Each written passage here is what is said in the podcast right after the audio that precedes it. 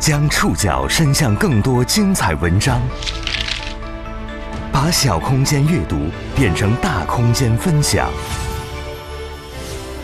宋宇选读，讲述现实世界里的真实故事，把小空间阅读变成大空间分享。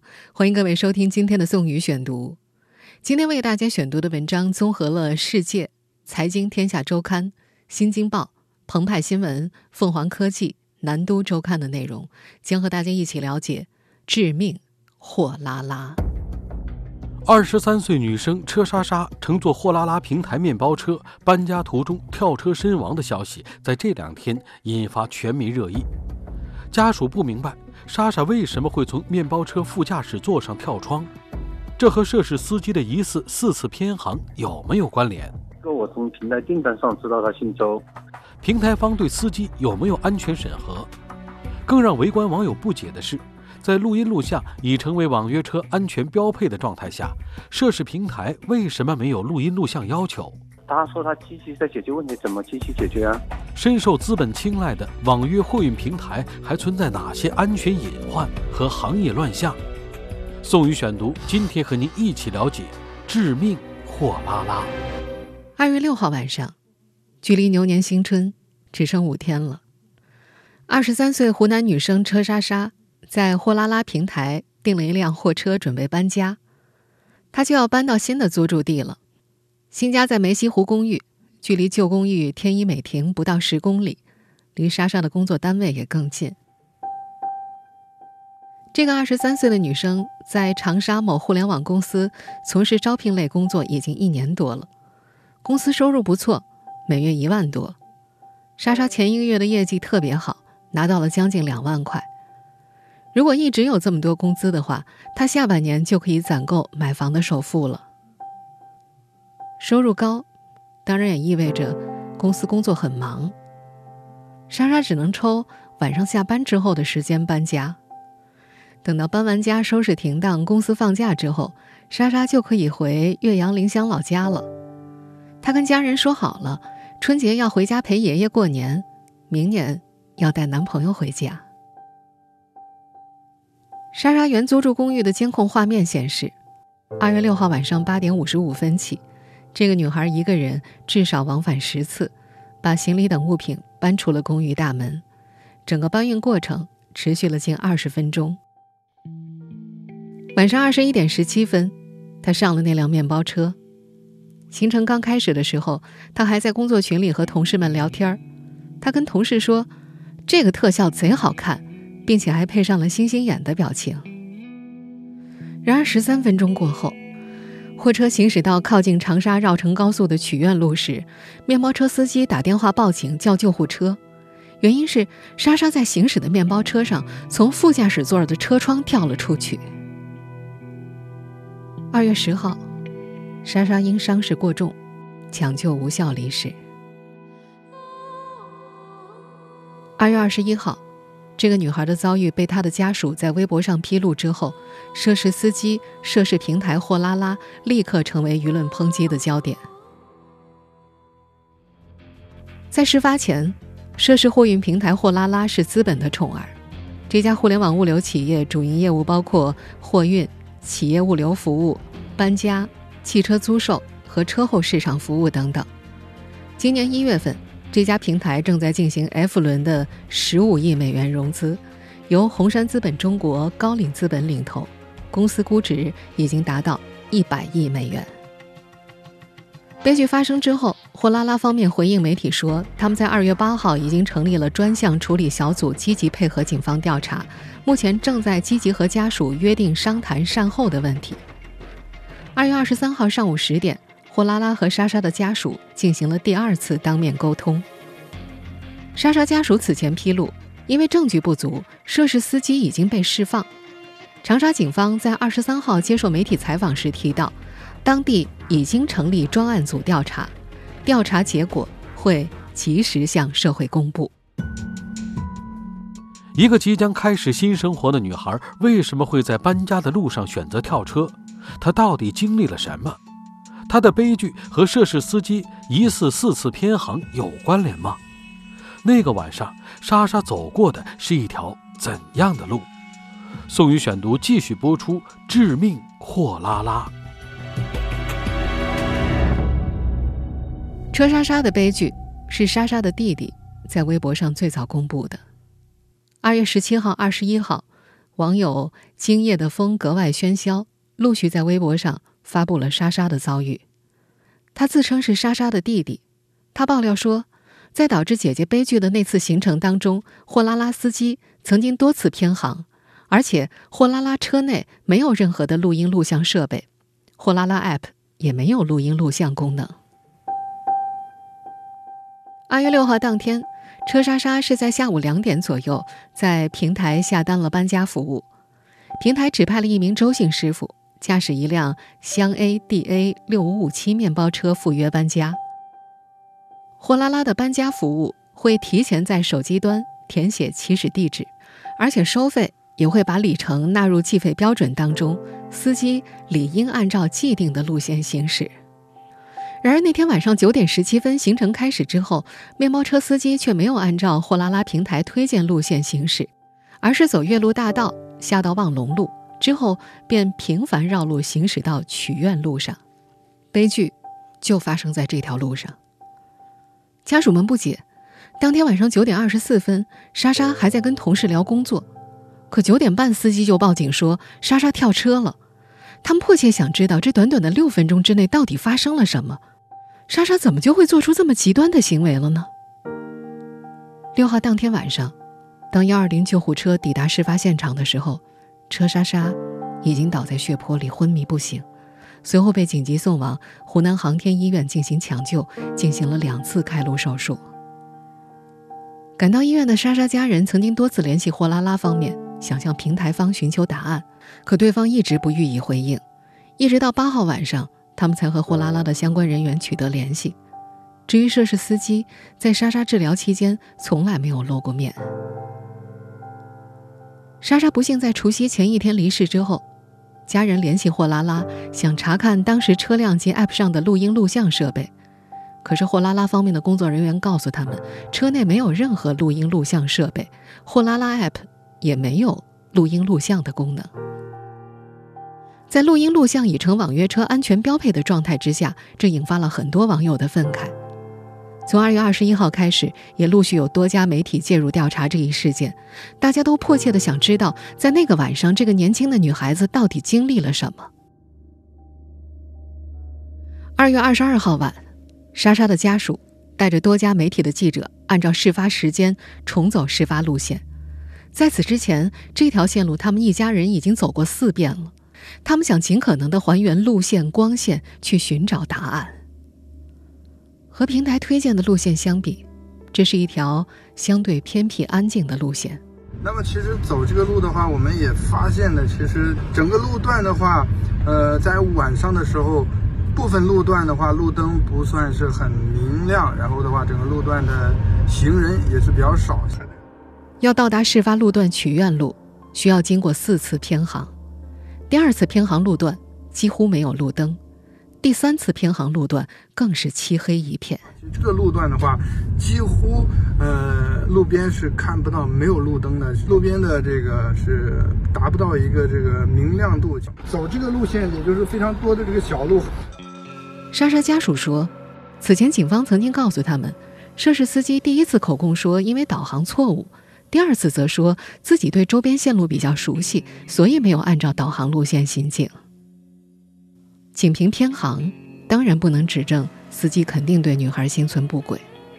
事发之后，当地也有经常跑这条线路的老司机说，货拉拉司机走这条偏航线路也是有一定合理性的，比原定路线更快。这位网名叫做杨子虚的知乎网友说，只要不是早晚高峰，必然是偏航路线更快。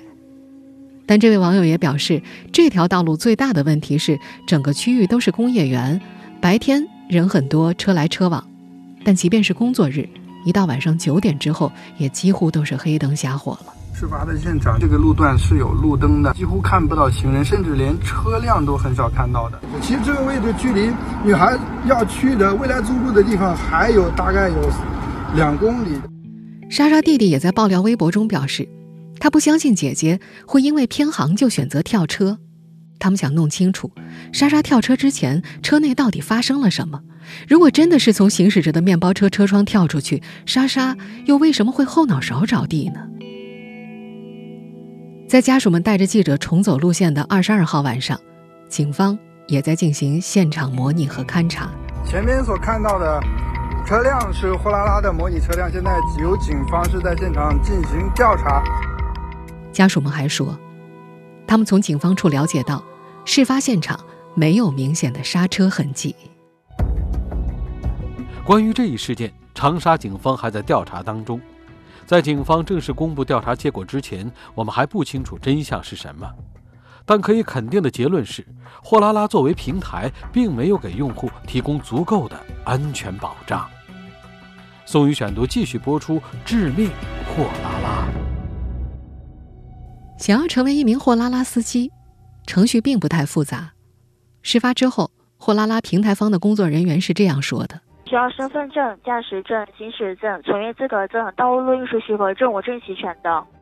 上述五证齐全，就可以准备上岗了。”长沙一名林姓司机在接受《新京报》采访时提到，想要成为货拉拉的司机，可以下载货拉拉司机版 App，注册之后就会有专门人员联系。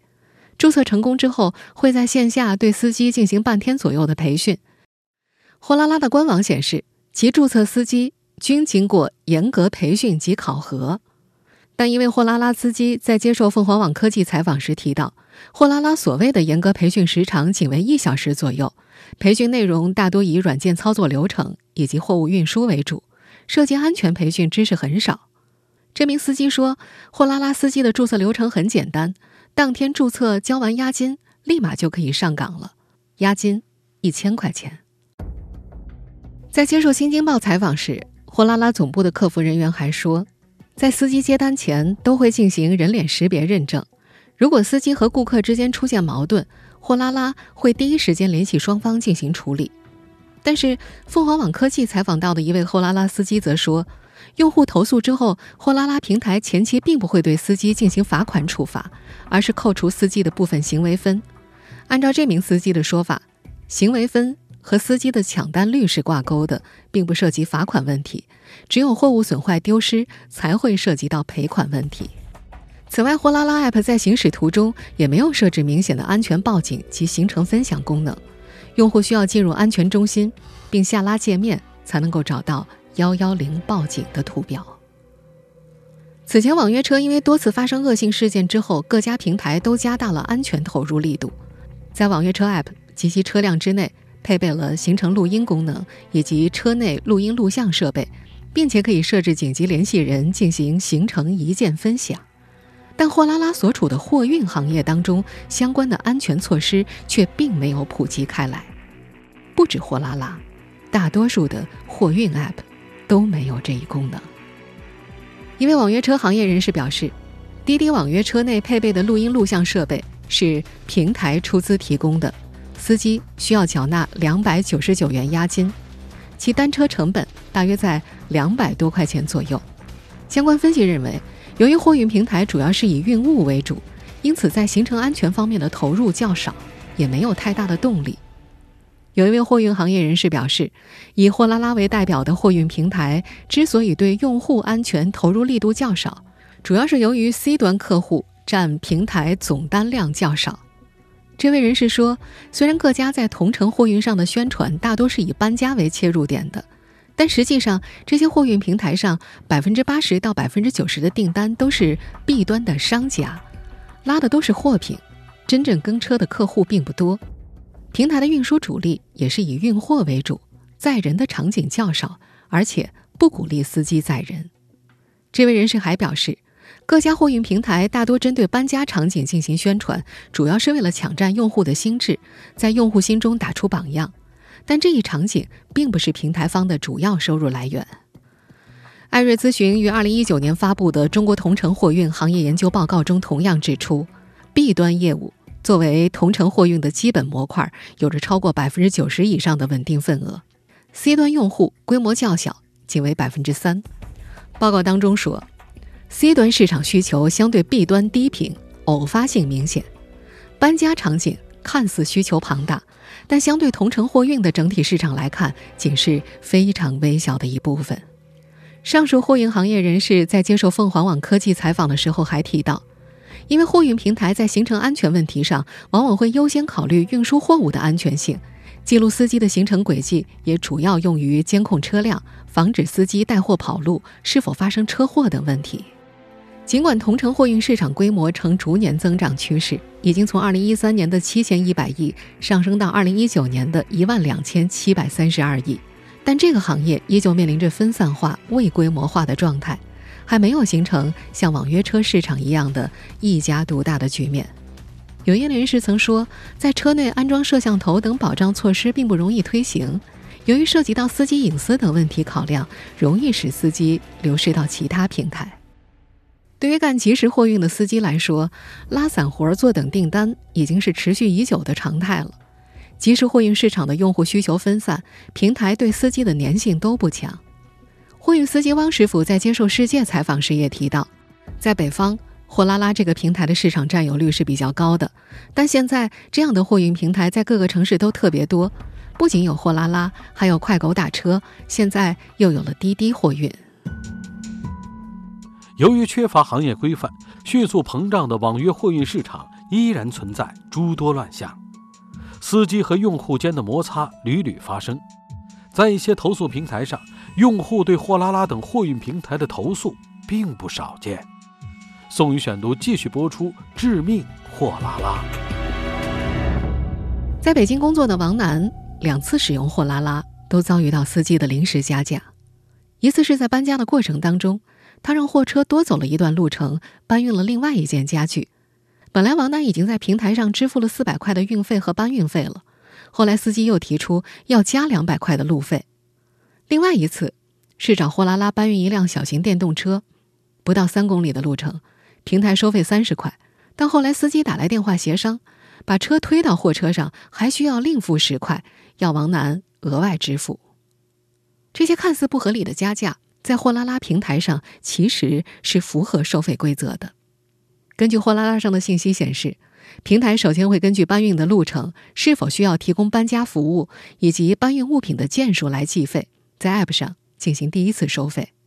但搬家是一个比较繁杂的过程，可能会遇到需要司机等待或者搬运的物品超出预计等未知的情况，所以司机还掌握着一定的浮动定价权，可以视情况进行二次收费。就在去年五月份。还曾经爆出有用户使用货拉拉平台叫车搬家，不足两公里的路程被司机索取五千四百块高价搬运费。而投诉之后，客服回应说，用户下单的时候交的只是公里数费用，不包含停车、高速搬运和超时等候等费用。搬运费用是没有统一标准的，需要和搬运工协商议价，称用户是炒作。事件发酵之后，货拉拉平台方面也发布声明，表示已经对用户致歉，做出补偿，清退司机，并且对客服进行了严惩。在这次事件之后，货拉拉方面也根据各种不可控的情况设置了复杂的收费规则，但终究二次收费是由司机提出的，在这个过程当中，消费者很容易对司机以及平台产生误解。百度贴吧一位用户曾在二零二零年六月十一号发帖说，他在深圳搬家，首次使用货拉拉，叫了一辆小面包车，按五公里行程计费，平台收费三十块。他的行李不多，仅有一个行李箱、一台电风扇以及一些杂物。但到达目的地之后，司机却无故要求另外收费两百二十块。还有网友发帖称，自己搬家找了货拉拉，事先说好了费用，但东西卸到一半，另外找他要钱。在投诉平台黑猫上，有很多用户都提到自己被货拉拉的司机坑了。一位用户在投诉中说，他用货拉拉下了个订单，行驶途中司机开错了位置，到达目的地之后，司机以开错位置为要求加价，遭到拒绝之后就开始对乘客破口大骂。在这家投诉平台上，货拉拉的投诉量有三千两百六十五次，用户对货拉拉的投诉主要集中在。司机乱加价和服务态度差上，不及时开发票，货物损坏也是主要原因。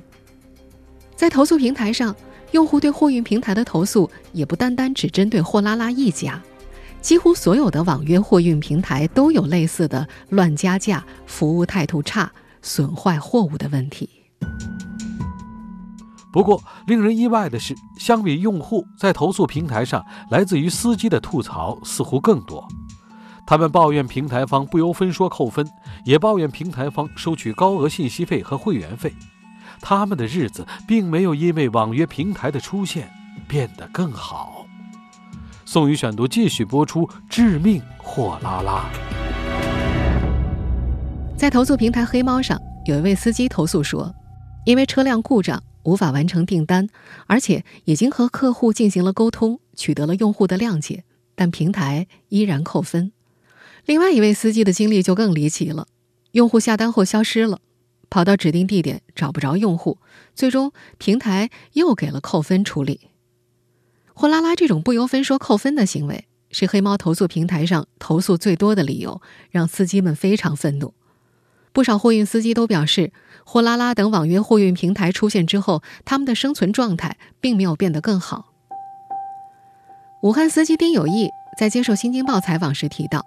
现在大多数的网约货运平台都会收取司机百分之十七左右的信息费，也就是用户通过平台叫车，平台会收取一定的费用。所以丁有义有时候会告诉熟客，推荐来的客人不通过平台，私下支付也是可以的。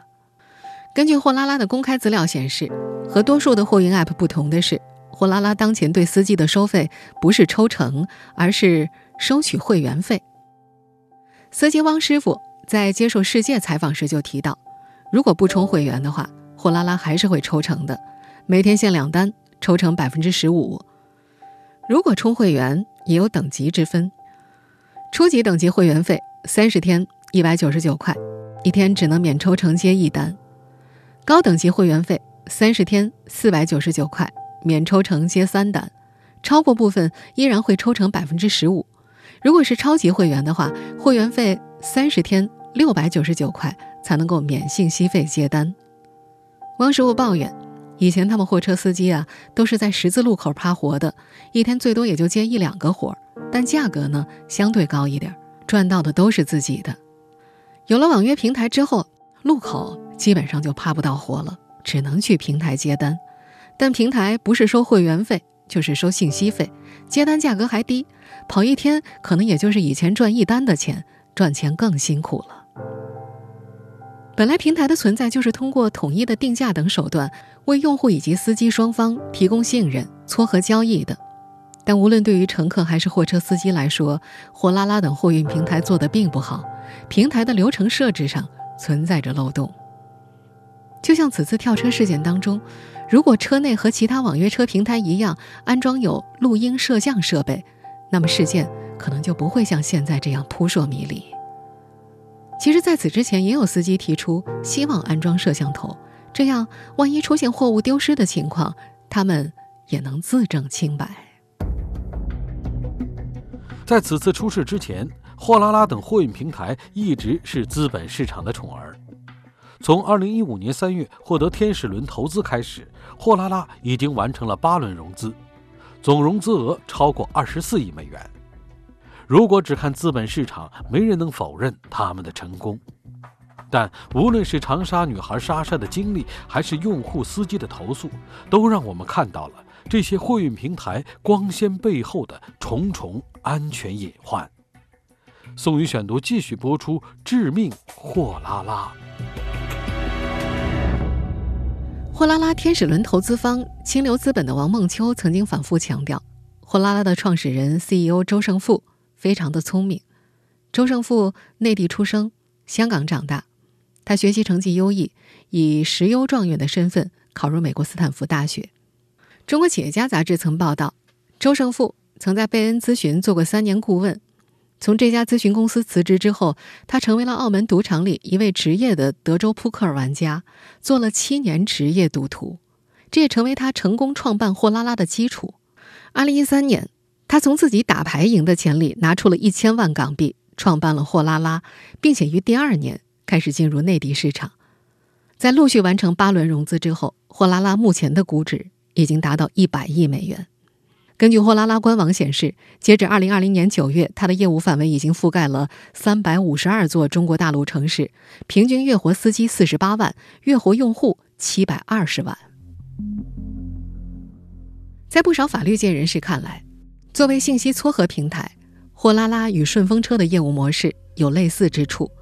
尽管平台收取的是信息服务费用，但平台对于乘客的安全也负有不可推卸的责任。但是从目前的安全手段来看，他们并没有负起这项责任。早在2019年，周胜富在亚布力青年论坛上曾经提到过，他们做的优化是司机、车和货的优化，货的所有人、货车的使用者似乎没有在这个系统的考虑范围之内。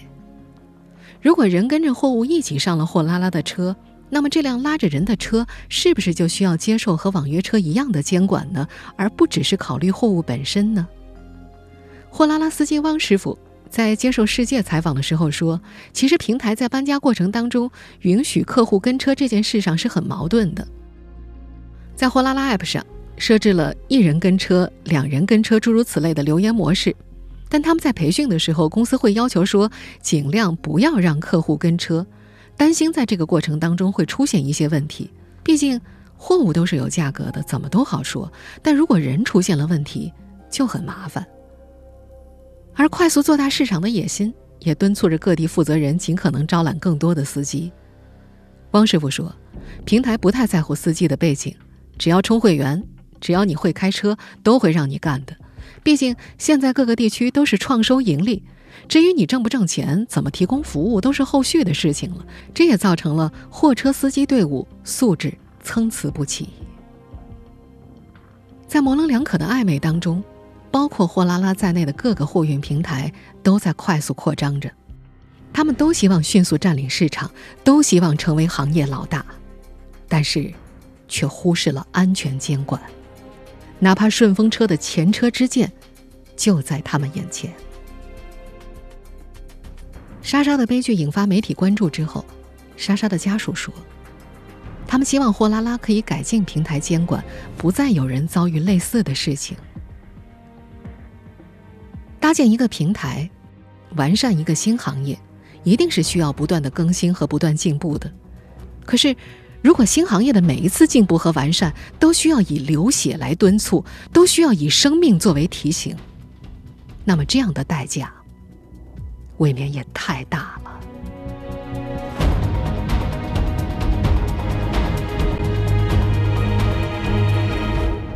听众朋友，以上您收听的是宋宇选读《致命货拉拉》。本期节目综合了《世界》《财经天下周刊》《新京报》《澎湃新闻》《凤凰科技》《南都周刊》的内容。收听节目复播，您可以关注本节目的同名微信公众号“宋宇选读”。我们下期节目时间再见。